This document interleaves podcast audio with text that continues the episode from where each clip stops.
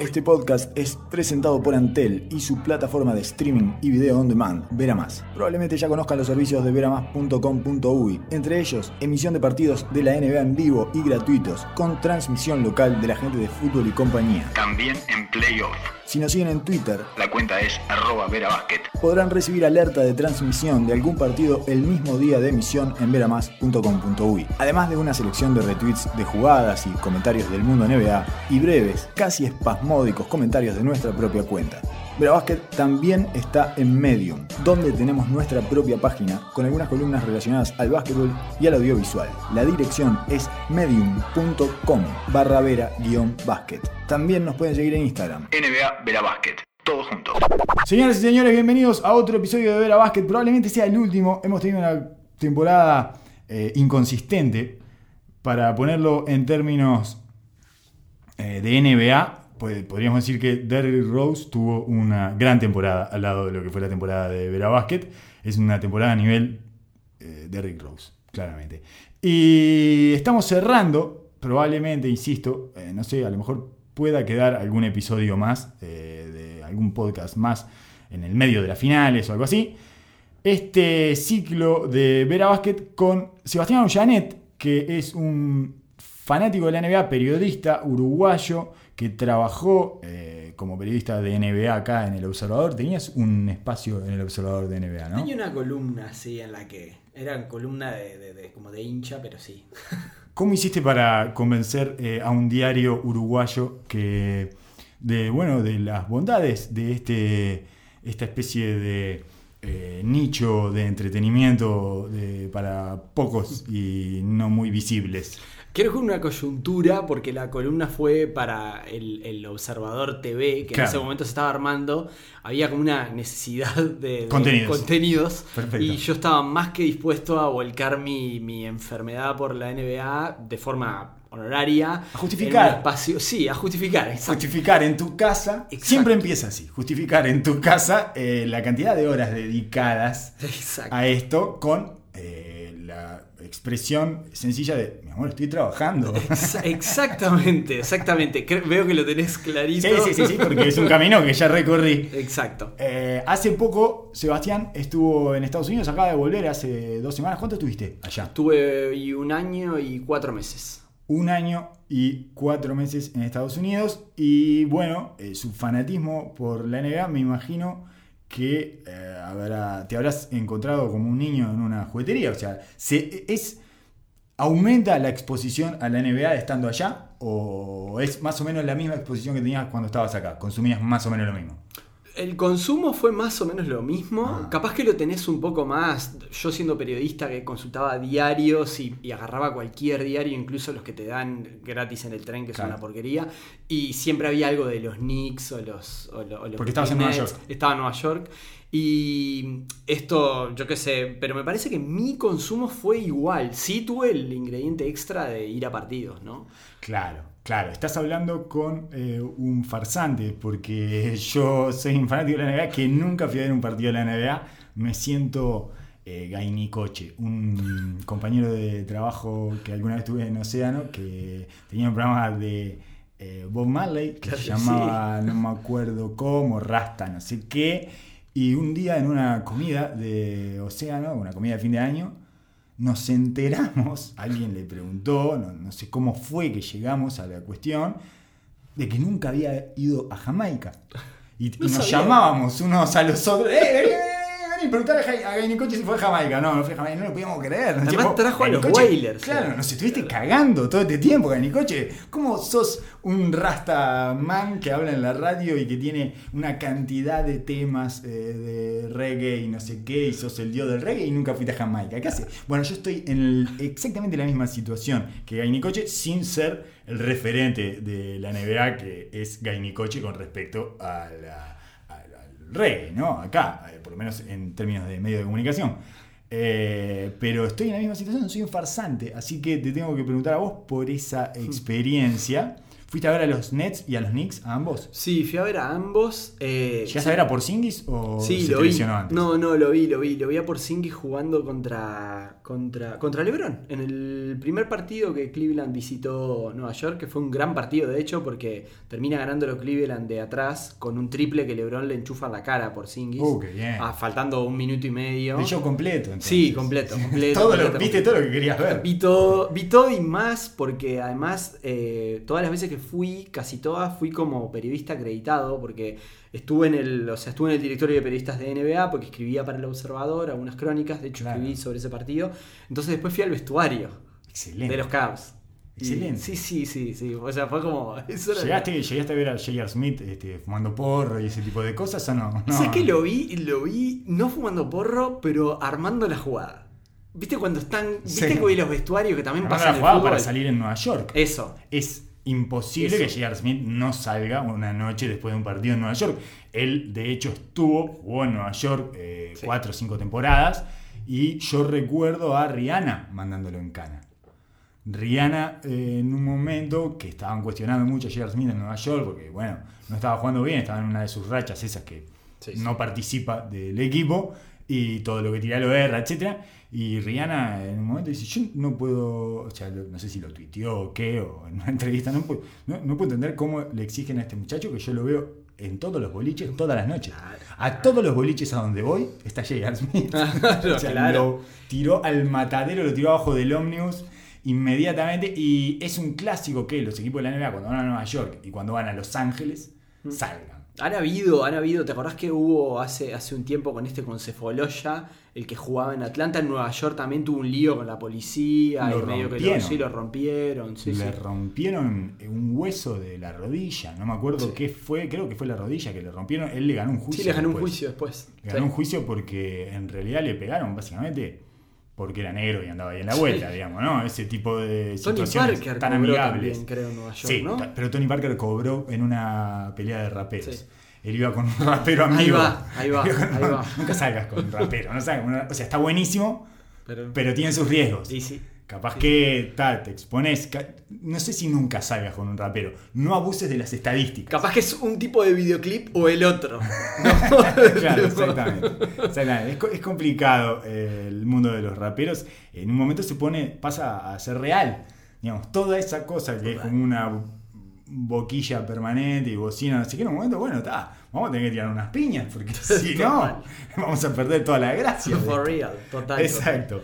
Entonces, eh, pudiste ir al vestuario de los Cleveland Cavaliers y eh, llegaste a hablar con alguno de ellos. No, no llegué porque había las rondas de preguntas. Creo que una cosa que vi ahí fue que hay gente que realmente está trabajando y que quiere conseguir la cita. Y yo no iba a escribir, no iba a tener una entrevista con ninguno. No, no ibas a poner nada en, en el observador, no les interesaba que hablaras con Kevin Love. O sea, o sea, probablemente sí, pero no iba a tener como la entrevista, viste, siempre uno piensa en diarios, pensás en, en páginas. Entonces era como, no voy a tener ni una mini entrevista con Kevin Love, no la voy a poder ni voy a, a lo sumo voy a poder enchufar una pregunta y solo para, y probablemente todas las preguntas que se me ocurren van a romper la dinámica de la del periodista de a pie Sí. que tiene que sacar la crónica del día, del que sigue al equipo. Había tres preguntas que solidaridad, seguían. solidaridad corporativa. Exacto, exacto. Yo estaba contento estando ahí, viste, no sé, estaba Wade en ese momento, estaba en Cleveland, Claro. y estaba Wade con, con dos bolsas de hielo adentro de cosas. Ahí fue cuando, cuando le, le recuperé como el respeto a Wade, porque en ese partido Wade había estado muy blando, levantó en el final, yo dije, este muerto que se vino a jugar al lado de vuelta del hombre. Porque vos, vos sos fanático de LeBron James, además. Sí, Eso- yo soy lebronista. Vos sos A lebronista. pesar de ser de los Celtics, soy lebronista. Sos hincha de los Celtics y lebronista. Hay una contradicción ahí, pero bueno, No la vida está hecha de contradicciones. Sí, total, Eh, total. así que sos especialmente seguidor de LeBron y sentías que le estaba haciendo un contrapeso Wade en Cleveland de LeBron. Exacto. Ciertamente lo era. Yo creo que sí, ¿no? Ciertamente lo era, sí. Yo creo que no era culpa de Wade, en cualquier caso, era culpa de quienes armaron a ese equipo, que el equipo de la primera mitad de la temporada de LeBron James era eh, est- estaba muy mal hecho y se notaba. Eh, Total. Gente que necesita la pelota en las manos, que no tiraba de tres. O sea, es, es como bastante. De, en términos muy básicos, sí, pero muy a grosso modo, es piernas y tiradores para LeBron James. Anda Wade y vas a ver que no tenés ni una cosa ni la otra. No tiene no. ni piernas ni tira. No. Entonces, y bueno, y gente que no necesite mucho la pelota en las manos, etc. Claro. lo mismo pasa con Derrick Rose, ¿no? Exacto. Y, o sea, o defienden o la meten. Si hacen las dos cosas, mucho mejor. Pero Total. si no hacen ninguna de los dos, gracias por todo. Y eh, de cualquier forma, el cambio que, eh, que lo hicieron, para mí fue brillante en su momento, tampoco le ha dado demasiado. Eh, ¿Lo has visto a Cleveland en playoffs? Sí. Sí, vi, o sea, lo, lo- sí, vi todos los playoffs y también vi a ese equipo en vivo porque fui a ver al- el último partido de, de los Knicks de esta temporada regular. Fue con Contra los Cavs, fue una visita de los Cavs. O el sea- último partido de ellos en el Madison. Sé que volviste a ver Sí, a los Cavs. ¿Viste la- las dos veces? Volví a ver lo mismo, Cavaliers. sí. Volví a ver bien. Knicks Cavaliers. Sí, después vi a los Celtics también ahí. Pero, pero vi Knicks Cavaliers con el equipo nuevo. Y la verdad es que el equipo nuevo era. Era muy malo. Era malo. Era, lo que pasa es que lo- lo- los, Knicks no tenían a. No tenían a por sí. No, no, no, los Knicks ya estaban en equipo- tanking. Era un equipo peleador igual Sí. que le llevó el partido hasta el final. Pero. Pero no. No, no, no. O sea. no funcionaban los tiradores. eh, este, este botija, Rodney Hood. eh, ya Qué raro lo de termo, Rodney Hood, eh. Termo, termo. Qué termo, raro lo de Rodney Sí, Hood. sí. Porque yo esperaba, de verdad esperaba más de Rodney Hood. Me parece que está en una crisis existencial en Sí. momento. No sabe quién es. Lo Sí. último que hizo fue no querer entrar en los segundos basura de un partido de playoff. Sí. Y bueno, lo desterraron después de eso. Es lo que suele pasar en un, en un equipo profesional, ¿no? Sí, total. o sea, capaz que si lo haces en el fútbol universitario no te echan del equipo, pero si lo haces en un equipo profesional y si te tocan los segundos basura, tenés que entrar en los segundos basura. No quiso entrar, él después pidió disculpas y todo, pero eh, no ha vuelto a la rotación y eso que Cleveland necesita puntos. Ya era un jugador igual que estaba medio profundo en la rotación, ¿no? Sí, se fue cayendo. pero- sí, se cayó. Se fue cayó. cayendo. eh, es, es Es un- raro lo de Rodney Hood porque es un tipo que es un anotador. Me parece que él todavía no sabe quién es del todo. Sí, entonces eh, tiene pretensiones que van por encima de sus posibilidades. Mm. Eh, eso fue lo que lo sacó de Utah, de hecho. O sea, que él no quería ir al banco. Total. Y Utah también aprovechó porque de esa manera le limpiaba el camino a Donovan Mitchell Total. y lo dejaban como el jugador franquicia eh, anotador que, que querían que fuera. Pero en Cleveland yo pensé que iba a rendir mucho más. No esperaba nada de Clarkson y de Es Nance. increíble que esté más arriba Clarkson en la rotación. Eh, lo que pasa es que me parece que es por disposición nomás. Sí, es como, bueno, está, este no trae problemas. Por, por apego al trabajo. De hecho, en la otra vuelta LeBron James le dijo Jordan Crawford en una conferencia de prensa. En una de estas conferencias que LeBron, que estaban todos fascinados porque LeBron se acordaba de todas las jugadas, no sé qué, una tras de la otra, y dice, bueno, y hubo un tiro de Jordan Crawford, eh, Jordan Clarkson, es... O sea, Buenísimo, ese buenísimo. Jordan que... Buenísimo. Ese, ese muchacho de nombre Jordan, Pa. que no me importa, que está adentro o afuera de la NBA, que está en el limbo, es que podría ser Jordan Crawford, Jordan Farmer o Jordan Clarkson. Total. Bueno, de hecho, que hubiera dicho Jordan Farmer tenía un poco más que ver porque los dos jugaron en los Lakers. Farmer, total. Perdón, y Clarkson, que igual un poco de nombre tiene, ¿no? Porque creo que Clarkson estuvo, fue, fue familia Kardashian en un momento, ¿no? Creo que salió con una de las Kardashian. Sí, casi todos han salido. con del una de las firmamento. Sí, pero digo, cuando. Ben Simmons está saliendo con una Ah. Jenner ahora. Ah, no que son eh, como Pico Jenner, que son como la filial de las Kardashian. Total. Las Pico Jenner la filial de las Kardashian cuando sos mismo. Jenner, sos como, como Kardashian B. Y No sos Kardashian, seguro. sos Kardashian A. No estoy seguro, ¿eh? Que sean eh, A y B. Me parece que son una filial que ambas funcionan muy bien. Este, y entonces, eh, volviendo a tus partidos eh, Nueva York-Cleveland, viste al- a los dos equipos de Cleveland. Entonces, Sí. A los dos Cleveland que tuvo esta temporada. Sí, sí, Muy vi a los gracioso. dos Cleveland, vi a los dos Cleveland, vi, y vi, vi mucho a los Nets. Ah, una cosa más. Me parece Sí. que Larry Nance Jr. va a ser útil cuando Ah, deje de ser tan Bobby. Por ahora es como muy tierno, muy Bobby. Super Bowl. que es una cosa bastante lógica porque es un tipo muy atlético y no sé qué, y nunca ha tenido que utilizar los trucos para eh, conseguirse su forma de vida eh, abajo de los tableros. Exacto. Entonces, eh, bueno, capaz que, pero tiene la disposición. Es eh, quiere, Hmm. quiere y es un peón y no pide nada, es económico. Y tiene ADN, ¿no? Que algo Sí, se le debe. Me refiero, sí, sí, es el hijo de, de Nance, que bueno, ya era una bestia saltando, y Ya era. ya, te- ya era una bestia física su padre, Mm. Él ha sido otra bestia física.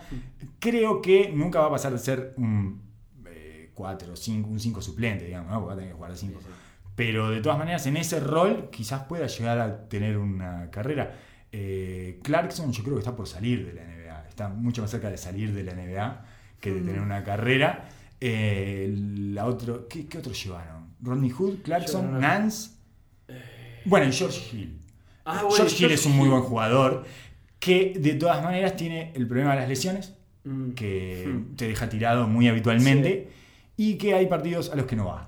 Sí, y, y yo añadiría otra cosa que yo desconfío mucho del jugador que pide a gritos salir de un cuadro. Y como pidió salir de Sacramento públicamente. Pero decía Sacramento, yo- mirá que. Sacramento. No, yo sé que mirá sí, que Sacramento pero- le chupó el alma al Chapu Nocioni. Sí, sí. Un equipo que le sacó el alma al Chapu Nocioni, que es una persona que está endemoniada por dentro Sí. y que si hay algo que nunca perdió fue el alma, salvo en esa oportunidad. Me parece que es, es eso, es como un chupador de almas ese equipo. Nadie sobrevive a Sacramento. Sí, puede ser. Bueno, Jason Williams sobrevivió a Sacramento. De algún modo. Bueno, sí, lo que pasa es que a ese Sacramento. A ese aquel Sacramento, que fue una excepción, igual. Exacto, o sea, ese, ese es el, el momento dorado Sí, sí. de Sacramento. Weber, Divac, Sí. Bibi. eh, bueno, el otro, ¿cómo se llamaba el flaquito? No me acuerdo, y no voy a tratar de este, ahora. eh, Stojakovic. Christie. Bueno, Ah, Stojakovic, Christie, Stojakovic, sí. obviamente, Pella. Eh, En fin, ese, ese fue el, el único Sí. momento en el que Sacramento. Estoy hablando de este Sacramento de los últimos Sí, no, no. 6, 7 temporadas, 8 temporadas. Es, el, es la forma más rápida de llegar a China. Eh, es por Sacramento. Tenés que agarrar por Sacramento y terminás en el básquetbol de China seguro. Conexión directa, total. Eh, bueno, entonces George Hill a mí me parece un jugador valioso. Mm. Me parece que además es un jugador de esos que le sirven a LeBron James. No pide la pelota, no necesita No, la pelota. verdad. La mete a pie firme, defiende como un perro. sí. Eh, ese tipo de jugadores son como los útiles. El problema con George Hill es justamente que se, se rompe permanentemente. Es una cosa muy rara. Sí. Tiene como pequeñas lesiones todo el tiempo. Eh, en fin, eh, ya que arrancamos por las finales, no, no empezaba a arrancar por acá y te iba a preguntar más, Mm. iba a empezar más por el tema de los Celtics, pero ya que arrancamos por Cleveland, Dale. hablemos de las finales y te pido que me cuentes Hmm. eh, qué te parece que puede llegar a suceder en estas Mm. finales. Mira, lo que yo creo que va a pasar es un. Es un mi pronóstico es un gentleman sweep. Es un 4-1. Claro, No sabía- creo que lo barra. No sabía que le 4-0. decían así. Ah, sí, le dicen la del caballero. Qué es como te caballero, qué Es muy buena. Es un gran nombre. Es un gran nombre. Es la de la barrida de caballero que bueno, llévate uno, pero. chao. Está, está bien, sí, sí, sí. No, quedes, sí. no quedes en evidencia. No creo que sea 4-0 porque, porque es difícil igual mantener la tensión contra, y ganarle cuatro veces de una a Lebron. Vamos con Lebron Sí, solo, sí. ¿no?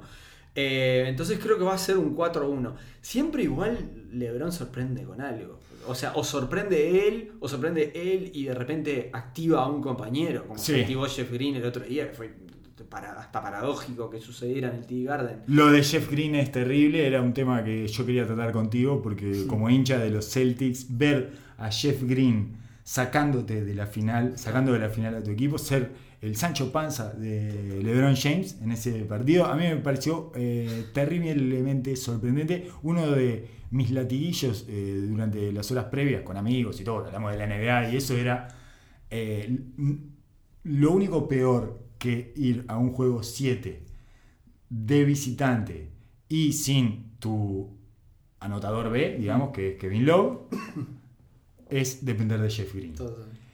Y finalmente, depender de Jeff Green fue una gran noticia porque Jeff Green apareció en el primer partido importante que juega bien en toda su carrera. Y bueno, eh, rindió, tiró mal de tres. Además, no es que la metió, que a veces, la, a veces cuando la metes todo es mucho más fácil. Tiró 2 de 9 de 3, pero hizo las cosas que tenía que hacer en ese partido. Defendió, está defendiendo como nunca. Jeff Green creo que nunca había defendido tan bien. Y además anotó eh, en contraataque, en ofensivas tempranas, yendo para abajo y empujando un poco, aprovechando su capacidad física que es indudable. Eh, Jeff Green lo que tiene para mí, además de especialmente nocivo, además de que no entiende mucho el básquetbol, es eh, que uno siempre está esperando un poco más de Jeff Green, de lo que Jeff Green le da. Y eso es terrible. Eso finalmente te genera como una especie de desilusión, de decepción permanente que es desmoralizante. Sí, a mí, a mí con Jeff Green y esos jugadores me pasa. Bueno, yo, yo también soy de Peñarol y creo que viene, viene con, Uh, eso es, enfermedad. eso es una tara. Sí, es Claro, una eso tara. es una tara para ver deporte. Exacto, es, Como- es una tara, está el, problema, definido. el problema que tienen los hinchas de boca, por eso odian a Bentancur y les gusta Nández. Exacto, O sea, ese- bueno. Hay algo de eso. Es un- hay algo de es eso. un No, igual, mental. igual, igual tengo, igual tengo amigos que dicen que no parezco hincha de Peñarol por, el, por, por los tipos de jugadores que me gustan, pero Ah. esto es lo que me pasa con el tema Jeff Green, que es. Creo que la cosa que más odio, que más odio cuando veo a Peñarol, es que un ex Peñarol, generalmente un equipo de menor monta, haga un gol en un partido contra Peñarol. Claro. Es- creo que me arranca lo, pe- pero me, saca lo peor de mí. Sí, eh. sí, me ha sí. pasado en el estadio de gente mirándome diciendo, pará, ¿por qué reaccionás así? Insultar. Porque el Beto Acosta te hizo un gol de penal. Claro. Cerrito, vamos ganando 2 a 1 y yo, ¡este chorro! Claro. Así, con Jeff Green. Ah, el la hincha can- de la Olímpica. Hincha de la Olímpica. El hincha de la Hincha Olímpica, que es una basura de ser humano, Al borde del infarto todo el tiempo. Sí, y que eso. además todo el tiempo está eh, acusando Sí, de inmorales Sí. a los jugadores eh, por X o por B. Total, Qué maravilla. total, sí, horrible. maravilla. Entonces, ¿qué, ¿cómo traslado esto a Jeff Green? Yo lo vi mil partidos faltar a Jeff Green Claro. en los Celtics. Es decir, este animal que aparte por momentos camina como si no fuera un jugador de básquetbol. Es como, loco, estás para, est- estás para, estás para venir a jugar acá al federal, Claro. por favor, al federal. Al federal, sí, sí, está bien que retrocedan el tiempo. Sí, sí, sí. Eh, horrible. Y ahora lo veo clavando, no paraba de embocar. Y yo decía, este va a ser, va a ser el segundo anotador del partido. Y del otro lado yo veía a Rosier tirar todos los cosos que pegaban en clank, clank, Bueno, clank. eh, era- eso, eso era algo que, que- que era esperable, digamos, que los jugadores de Boston que estaban rindiendo por encima de sus posibilidades en un partido 7 donde tenían que matar a LeBron, lo sintieran. Era como. eh, Jalen Brown ya venía eh, un poco barranca abajo, digamos, ya se había descontrolado eh, en un par de partidos anteriores. De hecho, ni siquiera cerró Brad Stevens con Jalen Brown. Lo puso ahí al Sí. final de vuelta, pero, el, Pero del minuto minutos 5 al, antes. Sí. al minuto, hasta faltando un minuto, no lo pone. Juega con Rosier, Smart, Tatum, Horford y Morris. Sí, y yo creo que termina Rosier porque Larkin estaba lesionado. ¿eh? Si no, tenía que sacar a Rosier y poner otro base. Lo de Rosier eh, fue espeluznante. Y claro, y es el problema de Rosier además. Él no pierde la confianza. No, total, Nunca. total. Nunca. Este, Se tiene tanta fe que le quiso hundir la pelota en la cara a LeBron James. Total. Y nunca perdió la confianza y nunca paró de tirar. Y creo que tiró 3 de 15, una cosa Y ahí así. empezás a perder el partido, aparte con lo hundida. No importa que vas ganando. Te vienen remontando. Y vos te tirás a clavarla en la cara de Lebron. No te está corriendo de atrás, además, Lebron. No. En la jeta se la Sí. vas a hundir. Sí. Es como, no, bueno, hay algunos, muy pocos jugadores lo pueden hacer, casi ninguno. Lo hizo otro jugador de los Celtics. Lo hizo. Tatum, Y increíble. ahí quedaron las diferencias claras. Sí, entre uno y exacto. otro. ¿no? Bueno, claro, Rosier es un base suplente. Claro, y yo, perdón, amor, ¿eh? A- amor a Rosier. playoffs, Sí, playoffs, sí, sí. gracias. Todo- todos en Boston aman a Rosier, todo hincha de Boston a Rosier, todo hincha de Boston eh, ama a Smart. Sí. ¿Verdad? Que es un tema polémico, es una polémica que vamos a mantener más adelante. Vamos a tener la polémica Smart sí, Smart no, que yo soy un eh, detractor público de Smart.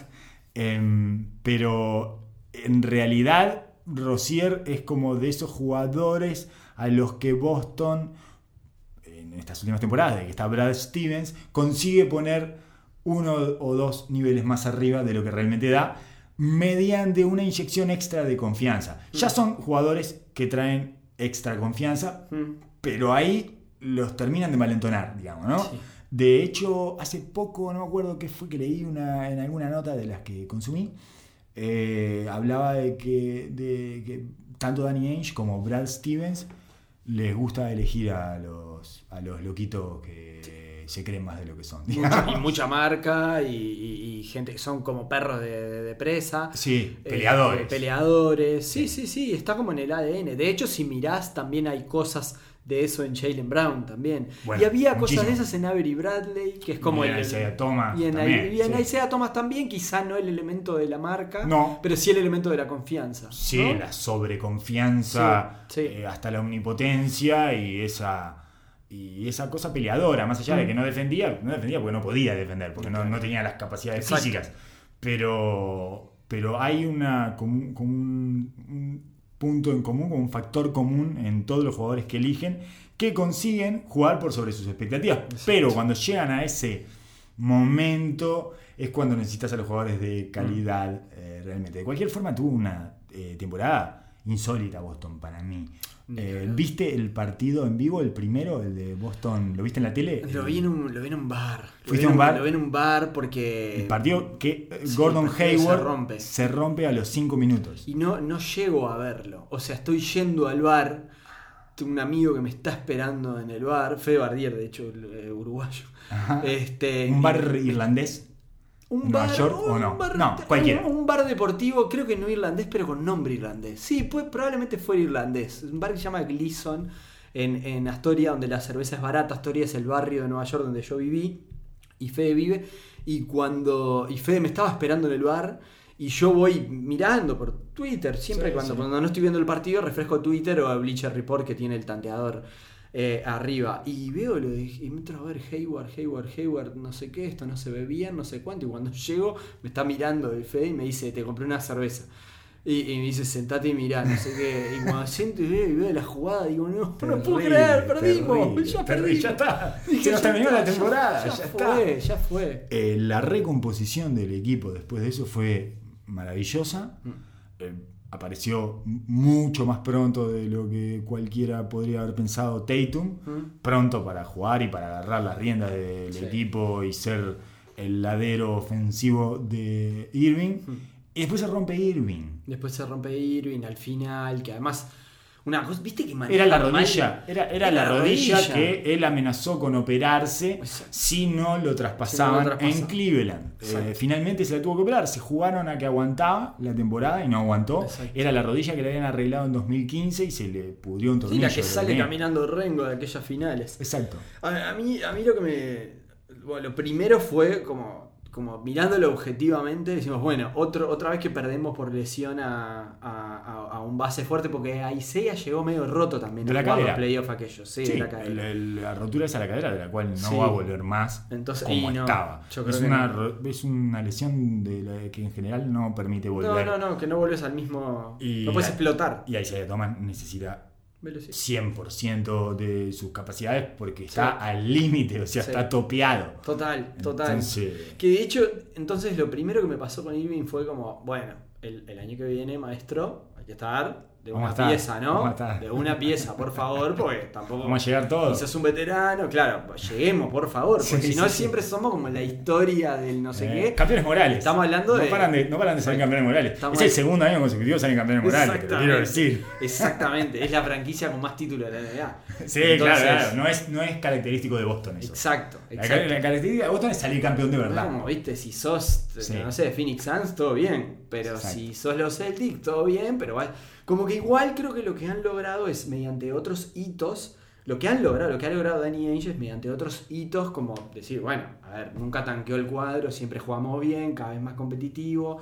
Hacerlo competitivo no solo eh, se ve bien, sino que además esos jugadores competitivos después los canjeas por mejores activos y bueno, y vienen los draft picks y todo eso. Entonces, No. todo esto está bien. Ahora, Sí, hay que concretar. ahora hay que concretar. Que es la parte más difícil porque siempre ser underdog es algo más sencillo y rendir por encima de las posibilidades cuando nadie espera nada. Exacto. Es, lo hacen eh, en una temporada, lo hacen casi todos los equipos. Lo, lo que tiene Boston es que lo ha hecho temporada tras temporada, ¿no? Exacto. Eh, tiene como una estructura en donde ya eh, uno empieza a pensar que tiene 50 partidos ganados por estructura, ¿no? Sí. ¿no? Ese tipo de cosas que le pasaba a San Antonio Sí, hasta este año. Digamos que San Antonio se, se bueno, eh, se despelotó. San Antonio está en, una- en un momento de crisis Sí. y misterio que Sí, terminó este muchacho.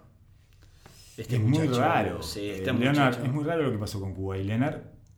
Pero yo eh, creo que en principio hay una variable ahí que es la brecha generacional que tiene que haber incidido, porque es evidente que no están pudiendo comunicarse con él. Sí, es como Any Given Sunday, ¿te acordás? La, la de, la de Pacino con, con, Claro. este, con Jamie Foxx. Sí. Era algo parecido, ¿no? No me acuerdo exactamente cómo era el argumento, pero también era como un jugador nuevo no pudiendo conectar con el, Con el, con el coach. estilo old school, sí. Eh, está bien, está bien. Sí, hay una... Bueno, además de que me parece que todo esto estalla porque él siente que lo rompieron. Él siente que manejaron mal su lesión. Hmm. Eh, por lo menos de lo que he leído de artículos que indagan en esa, ese misterio que ha sido la temporada de Kuwait Leonard, Hmm. eh, lo, hubo un diagnóstico errado de San Antonio. Eh, pensaron que era la misma lesión que Parker y no era la misma No lesión, era una o era lo mismo pero en otro grado, Hmm. bueno, no sé. Eh, cuestión que hay una como una especie de acusación velada de que hubo un diagnóstico erróneo y lo apuraron a volver y se volvió a romper y volvió a salir y además yo no sé cuándo influye esto. De- Después está el tío, ¿viste? Hay toda una historia con Sí, el tío. sí, ahí. por eso, el El tío parece que es una mierda. Sí, El sí, sí, en Turash. Sí, sí, sí. Y, eh, es muy divertido. La eso, clica, como le dicen allá. La clica. La clica le dice como el latino, viste, que es como la, Puerto la- Rico. la bandita, sí, sí, sí. ¿Quién, en- en- ¿Dónde había escuchado esa expresión? ¿Alguna, creo que alguna canción de, Sí. de Ilia Kuriaki. Ah, claro, eh, eh, sí, sí, pará. Eh, Abarajame la bañera. Sí, sí, pero dice en un momento, este, a Tu mi clica, no sé cuánto. Sí, sí, sí. sí, sí. Llevo a mi clica esta carnada. Ah, esa era, va, Ahí acordé. Eh, ahí está la clica. Bueno, cuestión que la clica de. Que, que- en la que el, parece que el comandante es el tío de Sí. Kuwait, no, no está como muy en sintonía con San Antonio. Pero además, bueno, yo tengo una opinión que va un poquito más allá todavía, que es que eh, yo, si fuera el representante de Kuwait estaría muy enojado con lo que hizo San Antonio, con el equipo que armó San Antonio. Hmm, Porque dejaron ir a Simmons y a Deadmond hmm. para pagarle una millonada a Pau Gasol. Una Pau Gasol, sí, sí, mal, mala movida. O sea, eso es Sí. como, hey, ¿qué estás haciendo? ¿Qué, qué es? ¿Porque te gusta tomar vino con Pau Gasol después del partido? ¿Por qué? ¿Tres años? Total. ¿Tres años de 12, 14 y 17 millones a Pau Gasol? Sí. Hubo y una- me, me sacaste, a, sí. lo, me sacaste a, lo, a lo que tenían pierna. Sí. a Hubo una renuncia a la nueva guardia, total. ¿Qué total. estás haciendo? ¿Qué te, te- te- o sea, ¿querés armar un equipo de veteranos, un equipo homenaje? ¿Vas a armar? Claro, ¿Qué claro, vas a hacer? claro. Ponele uno al lado que corra con él y que se choque con la gente. ¿Qué, Sí. ¿qué pasa? Sí, para mí que Pau Gasol no esté jugando en el Barcelona hace unos años, para mí es un misterio, pero yo insisto que sí- siempre digo lo mismo, que hablo como hincha y no como Sí. alguien que. No, yo nunca. O sea, No. vos decís que nunca, que nunca fuiste a un partido, yo debo haber jugado dos partidos de básquet en Claro, vida, claro. ¿eh? No tenés el físico que No hace, tengo. haga pensar que jugaste el básquet. Tengo muchas horas de, de NBA 2K 10 y 10 y algo, pero. Perfecto, perfecto. Eso, es, eso es todo. Sí, eso sí, ya sí. está a nivel de haber jugado. Sí, sí, sí, sí, sí, Esto está ya bien. te deja- está te da Ya jugaste pick and roll con tu. Pido con tu- cuerno, pero juego de y Perfecto, pido cuerno. perfecto, Pido cuerno siempre. Excelente. Excelente. Eh, no, entonces, eh, para mí armaron un equipo eh, que no responde a las necesidades de Kuwait. Sí. Y todo muy lindo y todo, tómense su tiempo y pasen todo bien, no sé qué, pero eh, al guacho se le van sus años. Sí, puede ser, No puede sé, ser. a mí me hubiera enojado. Si fuera el representante de Kuwait Leonard, estaría bastante enojado con San Antonio. Lo cierto y lo indudable es que San Antonio fue un semi-cabarute este año. Si hubiera sido, si esto de San Antonio hubiera sido en Washington, hubiera sido escandaloso. Lo que pasa es que como a San Antonio todos le damos un colchón de eh, tolerancia, porque bueno, porque San Antonio, sí, bueno, el problema debe ser Kuwait. Nadie quiere que Pop se retire. Exacto, es un Siempre genio, todos lo amamos, todos. Archie Buford es un maestro, todos son unos fenómenos, pero bueno, fallaron. Sí, sí. Con Kuwait Leonard fallaron. De hecho, hay alguna nota, eh, algún reportaje acerca de esta situación de Kuwait Leonard en donde Archie Buford dice que todas las noches se va a dormir pensando qué hicimos mal con este muchacho, cómo no podemos llegarle, Claro. Eh, qué nos pasó, en qué momento lo perdimos y cómo hacemos para recuperarlo. Mm. Eh, bueno, en definitiva, saliendo de San Antonio que caímos ahí por casualidad. Te- algunas preguntas generales. ¿Cuán nerd sos entonces de la NBA? ¿Qué estadísticas lees? De algo. Sí, sí. A cada dos por tres voy como a mirar, pero tengo que, tengo que, tengo que mejorar en ese aspecto en el sentido de que me gustaría mucho más tener el recurso a mano de cuando estoy discutiendo con alguien, saber qué estadística puedo ir a buscar. Todavía no lo tengo tan claro, sé dónde ir, Y a veces voy. Basketball Reference. Me llevan más, sí, sí, Basketball Reference y también la- las stats. La, de la- la NBA. Sí, sí. Hay muchísimo, eh, están todas las estadísticas avanzadas. Estadísticas Sí. Eh, tradicionales, llegás a las avanzadas, llegás al, al net si al. PER decís vos. ¿eh? Al PER. Esa que le dicen. No, no, no, el PER es la valoración. No, Sí. más eh, me refiero más, por ejemplo, al eh, offensive rating, defensive rating, en lugar, o sea, cada 100 posesiones. En lugar Sí, de eso. Mira, las miro, pero sobre todo las. asistencias, turnover, Sobre todo las miro cuando las miro en el contexto de una nota. Sí, tengo gente a la que leo mucho Ah. y entonces Notas, le, perfecto. le Zach agarro- Lowe. Claro, miro- Zach Lowe es uno, Kevin O'Connor que es el de, de Ringer, que es Perfecto. el nuevo, el nuevo este, Padawan de Bill Simmons. Claro, Este, exacto. Lo, lo sigo bastante. eh, ¿A quién más leo? Eh, ta, leo gente de SB Nation. Tengo la, Claro. veo todos los días, por lo menos chequeo mientras, mientras mi esposa no se da cuenta y el nene está desayunando, chequeo la newsletter de Tom Sealer, que es de SB Nation, que tiene como siempre un compendio de, de cosas. Eh, leo a Tim Cato, leo unos cuantos. Claro, sí, son Eh, bastantes, Leo son a bastantes. Wasserman, que Wasserman es. Wasserman es, es el de. No lo tengo, Creo que es Wasserman. Leo, leo al del Boston Globe de los Celtics, Lógico. que es el que va con el cuadro, entonces siempre tiene como alguna. Interna, sí, Sí, sí, sí, pero sí. No, no es gente que maneje analíticas. Leo a Jay King, que es otro que es uno que escribe en The Athletic y es el que el experto en los Celtics. Clean the glass. Eh, no. Eso, bueno, eso ya es como demasiado nerd. Eso ¿Sí? es analítica, analytic. Yo no, es como analytic puro. ¿Y, y le podés estadístico. entrar? ¿Le entras? Y algunos, solo algunos artículos, porque llega un momento que me mareo. Eh, todos están todo el tiempo Mm. creando eh, diferentes ecuaciones para medir Bueno. cosas nuevas y no sé bueno. qué. Y, y, ta, yo qué sé, a mí en, algún- en un momento me supera. Y, Y leo 538, 538. claro, Eso, es que esos tienen siempre alguna nota de perfil muy estadístico sí. que siempre es interesante. Porque me parece que esos locos tienen el formato igual periodístico, entonces siempre te la van a vender de una manera periodística. Y de análisis táctico, de, con el coach Nick, ese tipo de cosas, basketball breakdown. Algunas cosas miro de esas, pero creo que igual, ahora, ahora que me haces la pregunta me doy cuenta de que consumo mucha, mucha como narrativa, Narrativa. mucho storytelling Perfecto. cruzado con analítica. Por eso creo que el. The Ringer es como mi sitio de base. Sí. Y, y la red de podcast de The Ringer también es algo de lo que me sirve un montón. ¿Cómo se llama el tipo este que escribe unas notas maravillosas, que, que para mí es el mejor que escribía en crossover o en alguna vez escribía en, en algún momento escribió en Sport Illustrated. Eh, esperá, que- que... no es el tipo, no es el de Él. las notas. No, sí, él. él, Ta, es- el blanco me- ese me que es sale- una bestia. Me, me sale como que te diga, no sé, Phillips, pero no es. No, No no. es. eh, Lee, algo, Lee sí, Jenkins. Lee Lee Jenkins, Jenkins. Lee Sí, Jenkins. bueno, ese es. Ese- Ese es el que le hizo la nota de cuando LeBron volvía a Cleveland. Ese es el, el- Viste que le dicen. Hay, hay periodistas que le dicen The Jenkins Treatment. Ah, es como le hace el tratamiento. Claro, que ta, te hacen una nota de estrella, Es- todo. Y que, y que ya sabes que ya son como dos, dos potencias. Que es como la figura, pero encarada por el. Vos, ese tipo es, Sí. además es un escritor Sí. tremendo, ¿no? Sí, Hay una, a mí una de las que más me gustó de él, de eh, todas las que he leído, que he leído un montón, es la de Kerry, la, de, la del tablero de en la casa de los abuelos. Ese es brutal. Ese, es es brutal. Es brutal. El tablero donde tiraron todos. Esa es la Y brutal. donde- y ahí te cuenta el verano de las lágrimas, cuando le, que ellos le pusieron el verano de las lágrimas, que fue cuando el padre le cambió el tiro a los 14, 15 años. Mm. Y dice que tiraba y lloraba, tiraba y lloraba. O sea, eh, horas y horas y horas tirando y llorando. Se le Esas lágrimas. cosas solo se las cuentan a, Sí, a él. Y eso Sí. es como, ta, cuando sos periodista, como que, ¿qué más? ¿No?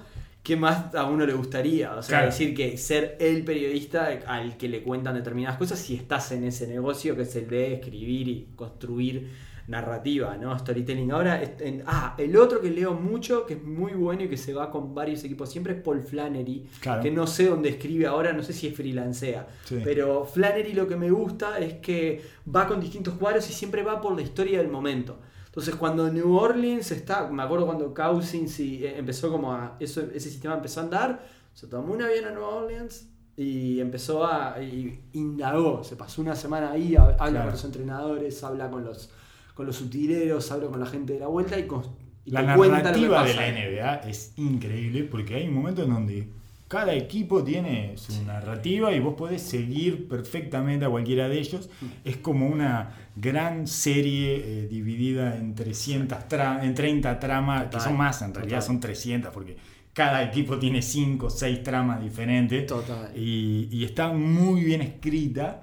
Y me imagino que eso, que también que eso debe ser atrapante para un periodista, para una persona que, que al final es de lo que se supone que viven los periodistas, ¿no? Sí, De total, narrar. Y es el último, es el último rincón que les queda. Exacto. Además, exacto. en este momento en el que los medios están absolutamente atomizados en términos de consumo y que ya no necesitas el diario para Total. enterarte de nada. Y más el periodismo deportivo. Bueno, que, claro. que digo, que me parece que una de las cosas geniales de la NBA, y yo supongo que tendrá que ver también con cómo Estados Unidos vive al deporte y cómo siempre se acuerdan La de que- siempre se acuerdan que es entretenimiento. Entonces los periodistas tienen como una libertad de hablar que obviamente acá en Uruguay no existe. O sea, hay una...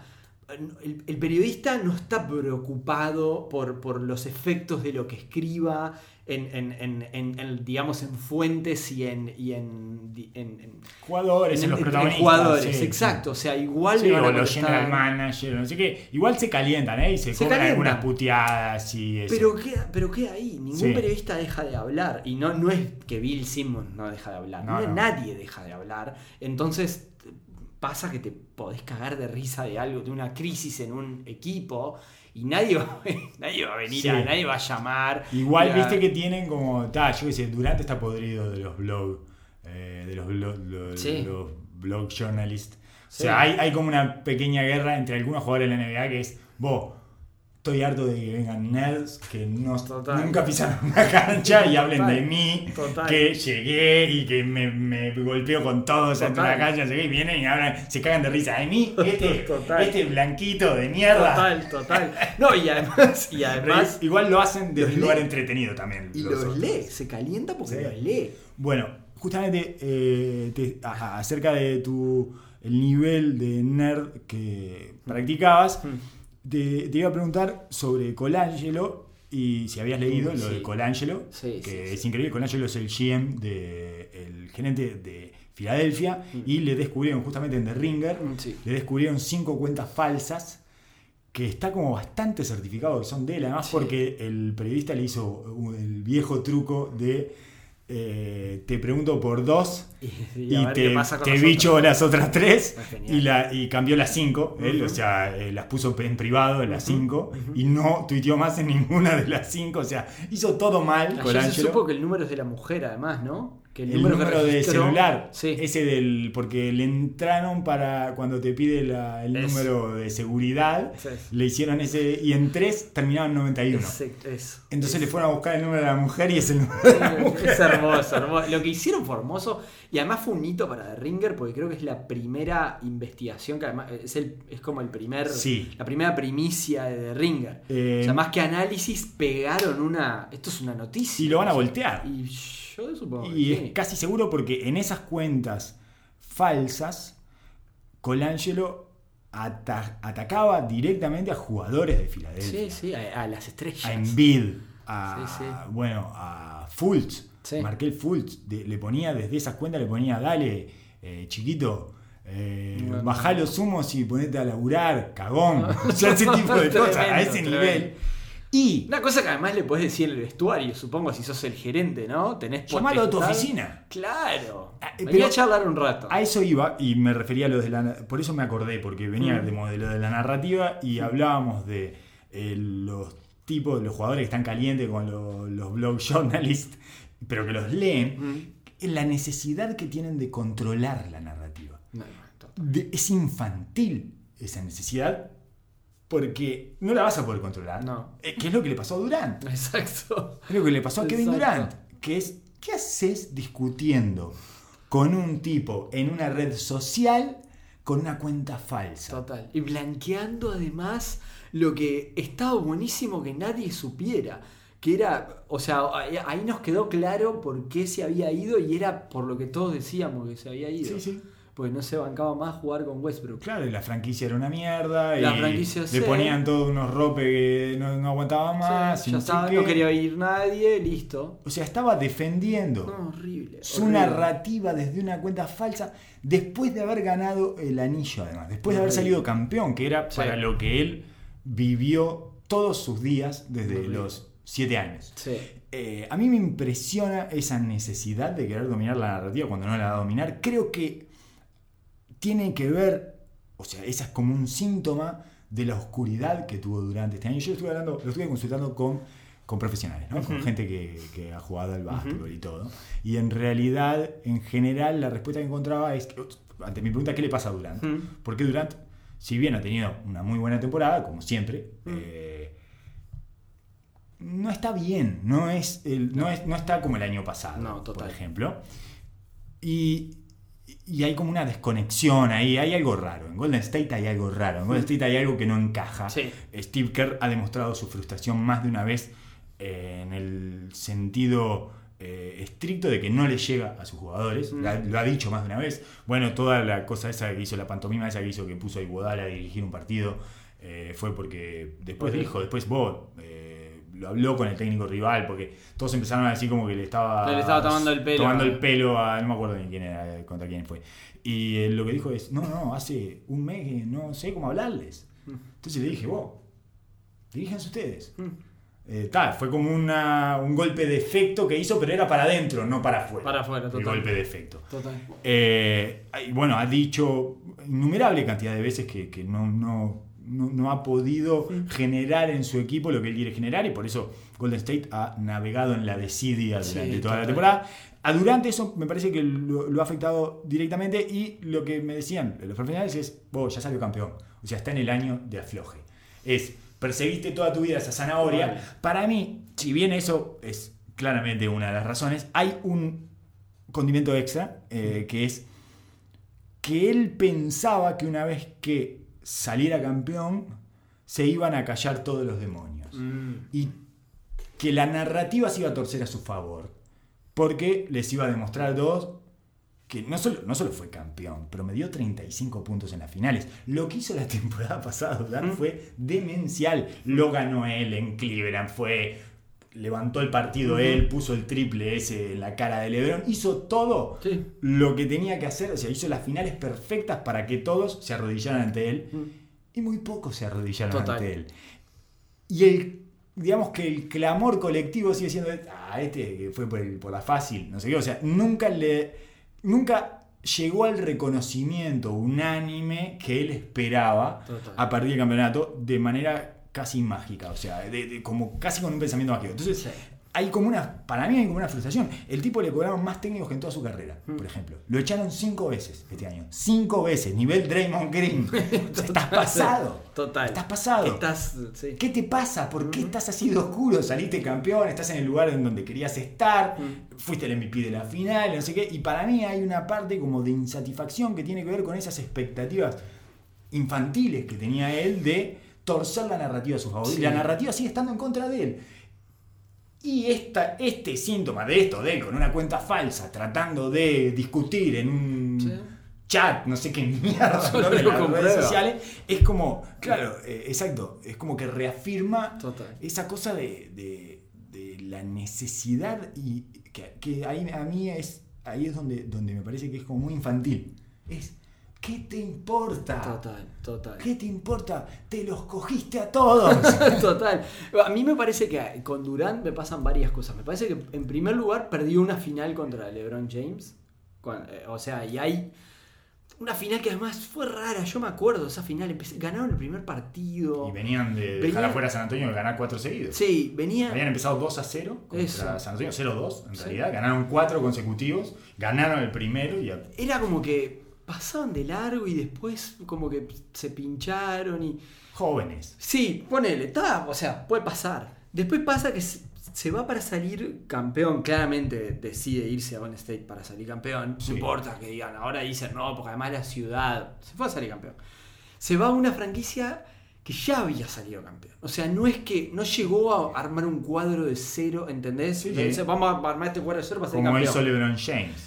Yo creo que eso Fue- también. eh, Miami ya había salido campeón también, pero no venía de ganar Cap- 73 partidos en la temporada no regular. con esos jugadores. Era Mm. como que, bueno, era para poner un equipo de ser el mejor de la NBA a ser inalcanzable. Entonces era como, bueno, como que eh, también es pertinente decir, se convirtió en un arma contratada, digamos. La- la- la- la- lo que Claro, y además pagaron es- para- hay una. Sí, sí, sí, y hay un. Hay un.